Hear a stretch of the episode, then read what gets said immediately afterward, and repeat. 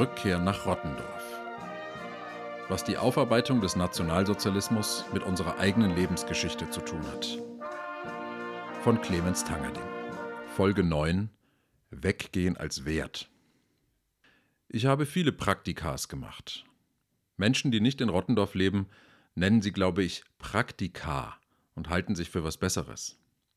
Praktika waren während des gesamten Studiums ein großes Thema. Ständig waren wir auf der Suche nach dem nächsten Praktikumsplatz. Und wenn wir die Zusage bekommen hatten, dann machten wir uns auf die Suche nach einer Bleibe in der Stadt des Praktikums. Und wenn wir ein Zimmer gefunden hatten, machten wir uns auf der Suche nach jemandem, der unser WG-Zimmer in der Zeit mietete, in der wir weg waren. Die Praktika machten uns zu ewig Suchenden. Der Satz, der mir aus diesen Suchphasen noch am meisten in Erinnerung geblieben ist, ist, das ist noch nicht klar. Hast du das Praktikum bekommen? Du, das ist noch nicht ganz klar. Wohnst du jetzt eigentlich bei deinen Bekannten in Hamburg? Das sind eigentlich Bekannte von Lena, deswegen es ist noch nicht ganz klar. Was uns allen allerdings sehr klar war, war die Bedeutung von Praktika. Wir mussten Praktika machen, wenn wir eine Chance haben wollten. Das sagten alle. Alle Lehrer, alle Betreuungsdozenten, alle höheren Semester. Und wir bekamen es vorgelebt, weil immer irgendjemand wegen eines Praktikums weg war, auch die aus unserem Semester, hinter denen wir her waren. Praktika machen war nämlich gleichbedeutend mit weggehen. Na klar, manche haben auch in Würzburg, dort wo wir studierten, ein Praktikum im Stadtarchiv gemacht. Aber die haben dann eben im Jahr früher oder im Jahr drauf ein weiteres Praktikum in Washington oder in Jerusalem gemacht. Praktika machen hieß weggehen. Wir sind nicht nur weggegangen, weil das irgendwie aufregender war und sich irgendwie bedeutender anfühlte, ein Praktikum in London zu machen als in Delmenhorst, sondern auch, weil uns ständig gesagt wurde, dass wir für unsere Praktika unsere Heimat verlassen sollten. So direkt wurde die Aufforderung zwar nicht formuliert, aber auch nicht viel subtiler. Unsere Dozentinnen und Dozenten, gerade die Fitten, die uns nicht auf eine Unikarriere vorbereitet haben, haben uns gesagt, wir müssten weggehen, wir müssten unseren Horizont erweitern, wir müssten andere Kulturen kennenlernen.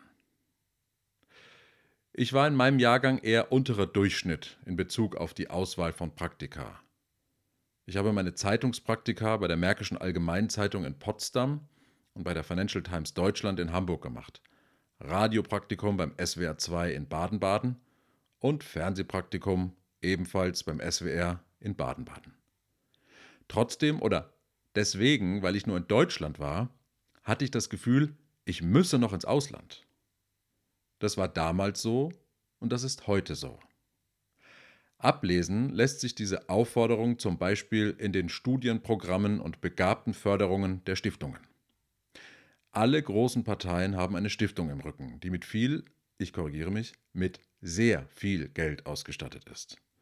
Bei der CDU ist es die Konrad-Adenauer-Stiftung, bei der CSU die Hans-Seidel-Stiftung, bei der SPD die Friedrich-Ebert-Stiftung, bei der Linken die Rosa-Luxemburg-Stiftung, bei den Grünen die Heinrich-Böll-Stiftung und bei der FDP die Friedrich-Naumann-Stiftung, die versucht hat, sich in Friedrich-Naumann-Stiftung für die Freiheit umzubenennen. Nice try. Neben diesen politischen Stiftungen gibt es noch das Begabtenförderungsprogramm der katholischen Kirche, Cusanus, benannt nach Nikolaus von Cus. Intellektuelle wie ich nennen ihn den Cusaner. Und dann gibt es noch das Förderprogramm der evangelischen Kirche, das evangelische Studienwerk Willigst. Und natürlich die Gottesmutter der Begabtenprogramme, die Studienstiftung des deutschen Volkes. Bei all diesen Stiftungen können sich Studenten und Studentinnen bewerben. Und die im Sinne der Stiftung Besten bekommen Geld, sodass sie nicht mehr nebenher arbeiten müssen. Und sie durchlaufen ein Studienprogramm. Außerdem werden sie mit Kontakten gefüttert, mit Kontakten zu ehemaligen, mit Kontakten zu Politikern und Politikerinnen aus den angeschlossenen Parteien, mit Kontakten zu Organisationen, denen die Stiftung nahestehen.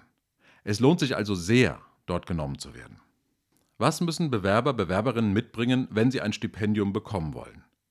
Für das Stipendium der Heinrich-Böll-Stiftung muss man politisch engagiert und interessiert sein und sich mit grünen Ideen auseinandersetzen. Klar, soweit verständlich. Weiter soll man interkulturelle Kompetenz mitbringen und international orientiert sein. Auf der Seite wird das Foto von einem Mann mit Bart vor einer Forschungsstation gezeigt. Das Foto verlinkt zu einem Interview mit einem Stipendiaten. Anreißer, im ewigen Eis zu forschen, ist für manche ein Kindertraum. Für seine Promotion in der Umweltphysik begibt sich unser Stipendiat regelmäßig in die Antarktis auf die deutsche Forschungsstation Neumeier 3. Ein Gespräch über seine Faszination für die Physik und seine Expeditionen in die Antarktis. Nicht ein einziges Interview habe ich gelesen, in dem ein Stipendiat irgendeiner Stiftung über ein Projekt, ein Engagement in seinem Heimatort spricht. Da ist es wieder das Weggehen als Wert. Die Internationalität wird übrigens nicht nur in den Förderkriterien betont. Besonders die politischen Stiftungen werben alle auch mit ihrer weltweiten Präsenz. Die Karte der Büros der Konrad-Adenauer-Stiftung sieht aus wie das Streckennetz der Lufthansa. Aber auch die Rosa-Luxemburg-Stiftung hat Büros in Johannesburg, Mexico City und New York, die Heinrich-Böll-Stiftung in Dakar im Senegal und in Phnom Penh in Kambodscha. Alle Parteien betreiben also über ihre Stiftungen eigene diplomatische Netzwerke. Ob das sinnvoll ist, ist ein anderes Thema. Aber die weltweite Präsenz, die internationale Ausrichtung ist auf jeden Fall ein Wert, der einem auf den Homepages sehr schnell sehr deutlich gemacht wird. Was sagt die Studienstiftung dazu, die über allem thront? Auf der Seite der Studienstiftung steht unter den Förderkriterien der Satz, Bewerberinnen müssten über breite außerfachliche Interessen sowie gesellschaftliches Engagement verfügen. Breites Engagement. Das kenne ich auch noch von früher. Man sollte damals schon viele verschiedene Interessen haben, nicht nur eins. Nur ein Interesse, nur ein Engagement ist zu wenig. Damit hast du keine Chance gegen die anderen, die viel mehr Interessen haben als du selbst. Wenn ich mir die Leitlinien und Fördervoraussetzungen der Stiftungen durchlese, fühle ich mich wieder in die Zeit vor 20 Jahren versetzt, als ich versucht habe, mein Leben so zu führen und in Bewerbungen so darzustellen, dass ich irgendwo genommen werde oder noch besser angenommen werde. Ich wurde angenommen, dass die Suche nach dem angenommen werden in die Phase fällt, in der man sich erst einmal selbst annehmen muss, macht die Sache nicht leichter. Denn wenn man sich so darüber freuen soll, als Praktikant irgendwo angenommen zu werden, kann das diesen Prozess überlagern, sich selbst anzunehmen. Aber ich sage mal, das ist eher ein Randthema, also weiter im Text. 20 Jahre nach dem Ende meines Studiums lese ich diese Homepages mit gemischten Gefühlen. Einerseits werde ich wehmütig, weil es mich an diese unsichere, aber schöne Phase des Studiums erinnert. Andererseits aber, und das Gefühl überwiegt heute eindeutig, habe ich den Eindruck, hier stimmt etwas nicht. Es stimmt nicht, dass es einen im Leben automatisch weiterbringt, wenn man seinen Horizont erweitert. Es stimmt nicht, dass es uns als Gesellschaft voranbringt, wenn unsere künftige Elite möglichst breite Interessen hat. Es stimmt nicht, dass wir vorankommen, wenn die Besten möglichst viel gesehen haben. Was mir damals im Studium gepredigt wurde, ist so einfach nicht wahr. Eine Freundin, mit der ich Abi gemacht habe, hat viele, viele Jahre ihren Eltern geholfen, die zu Hause einen kleinen Baumarkt besaßen.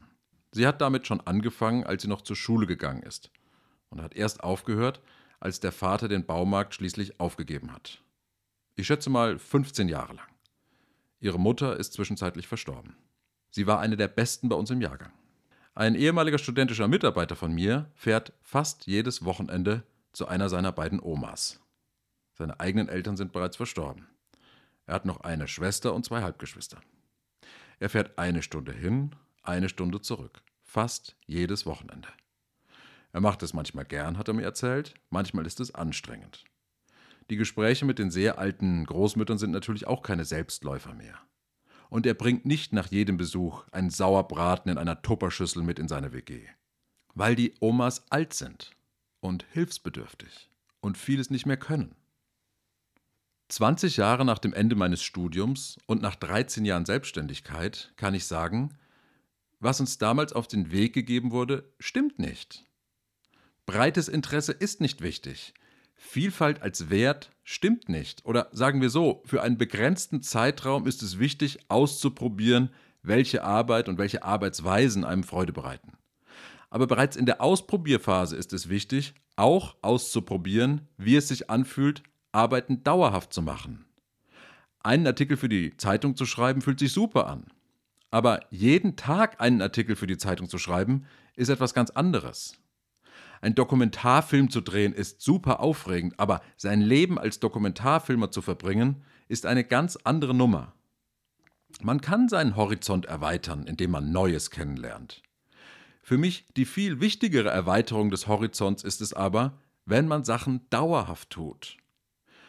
Wie ist es, mit denselben Menschen Jahr um Jahr zusammenzuarbeiten, dieselben Arbeiten wieder und wieder zu erledigen, Krisen zu bewältigen, Höhenflüge zu meistern, immer und immer wieder und dabei zufrieden zu sein?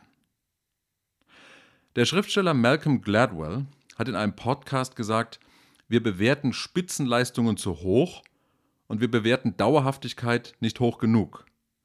Das ist so richtig. Jemand, der einen neuen tollen Job bekommen hat, wird viel mehr gefeiert als jemand, der seinen Job schon seit zehn Jahren richtig gut erledigt. Was hat das Ganze jetzt schon wieder mit dem Nationalsozialismus zu tun? Auf den ersten Blick gar nichts, aber auf den zweiten Blick eine ganze Menge. Denn diese Werte, die die Förderprogramme und die Dozenten und Dozentinnen den Studierenden mit auf den Weg gegeben haben und immer noch geben, beruhen auf einer jahrzehntealten Legitimationskette. Die funktioniert folgendermaßen. Nationalsozialismus bedeutete Ausgrenzung und Ermordung von Andersdenkenden und Andersseienden. Punkt. Dagegen müssen wir etwas tun. Punkt. Unser Mittel dagegen ist Weltoffenheit. Punkt. Wir müssen die jungen Menschen dazu anhalten, über den Tellerrand zu blicken, andere Denkweisen kennenzulernen, andere Kulturen, denn dann wird Nationalsozialismus, wird Nationalismus, wird Rassismus verhindert. Also fördern wir das Erlernen von Fremdsprachen, fördern Reisen in andere Länder, Praktika im Ausland, den Austausch mit anderen Kulturen. Punkt. Ich verstehe, wie diese Denkmuster entstanden sind. Aber wir müssen uns angesichts des Klimas in Deutschland dringend die Frage stellen, ob wir dieses Denkmuster so beibehalten wollen. Ich würde sagen, nein. Seinen Horizont zu erweitern ist nicht wichtig, wenn es bedeutet, ständig neue Dinge erleben zu müssen, um erfolgreich zu sein.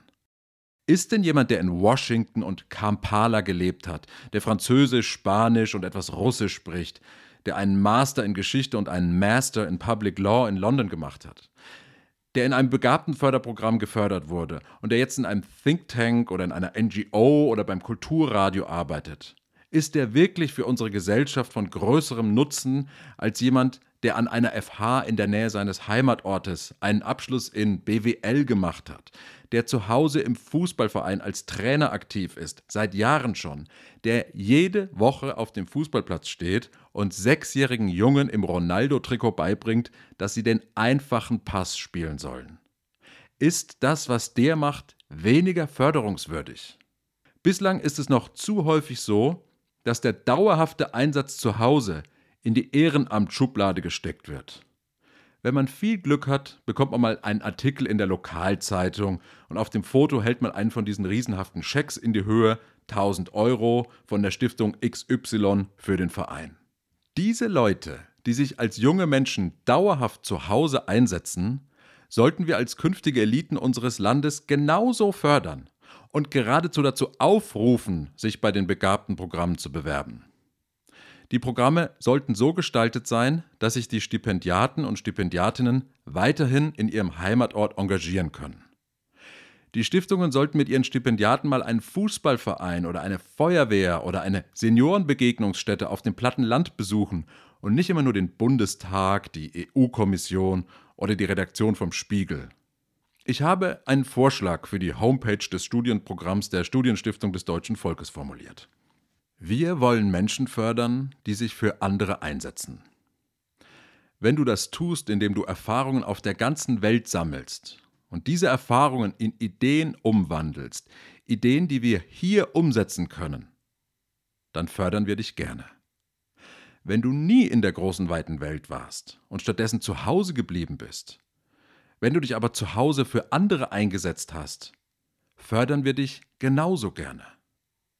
Ob für dich das Weggehen zählt oder das Bleiben. Für uns zählt, was du beitragen kannst. Damit wir als Gesellschaft gut zusammenleben, brauchen wir Impulse von außen, aber Ausdauer im Innern. Ich war 2002 während des Studiums davon überzeugt, dass ich noch nicht genug getan hatte. Ich hatte nur Praktika im Inland gemacht. Also habe ich mir noch ein weiteres Praktikum besorgt, beim Spiegel in Paris. Ich kannte Paris gut, ich hatte dort als Schüler ein Jahr gelebt und hatte ruckzuck eine Wohnung. In der Spiegelredaktion war es ganz still. Nur Romain Leik, der Auslandskorrespondent des Spiegel in Frankreich, und seine Assistentin arbeiteten in dem Büro. Beide waren sehr freundlich zu mir. Ich bekam ein paar einfache Aufgaben. Dann wurde es still. Ich saß da und es regte sich eine unglaubliche Müdigkeit und Einsamkeit in mir. Das sage ich heute. Früher habe ich zwar diese Begriffe gekannt und auch benutzt, aber ich wusste nicht, was ich tun sollte. Ich streunerte tagelang durch Paris mit einem Discman im Ohr, hörte Nora Jones. Nach vier Tagen ging ich zu Romain Like und sagte ihm, dass ich das Praktikum abbrechen müsse. Und ich fing an zu weinen. Danach fuhr ich nach Hause, nach Würzburg, zu meiner damaligen Freundin. Ich habe sie ohne Ende genervt. Ich war aufbrausend, ungerecht, unausgeglichen, traurig, wütend, fordernd. Ich habe keine Ruhe und keinen Frieden gefunden. Aus Paris war ich schnell abgereist, aber es hat lange gedauert, bis ich diese Enttäuschung verarbeitet hatte und verstanden habe, was gefehlt hat. Diese Erfahrung war extrem wichtig, um dazu in der Lage zu sein, mich dauerhaft für etwas einzusetzen. Es gibt den Satz, Therapie ist das, was zwischen den Sitzungen passiert. Ich würde sagen, Lernen ist das, was zwischen den Praktikas passiert.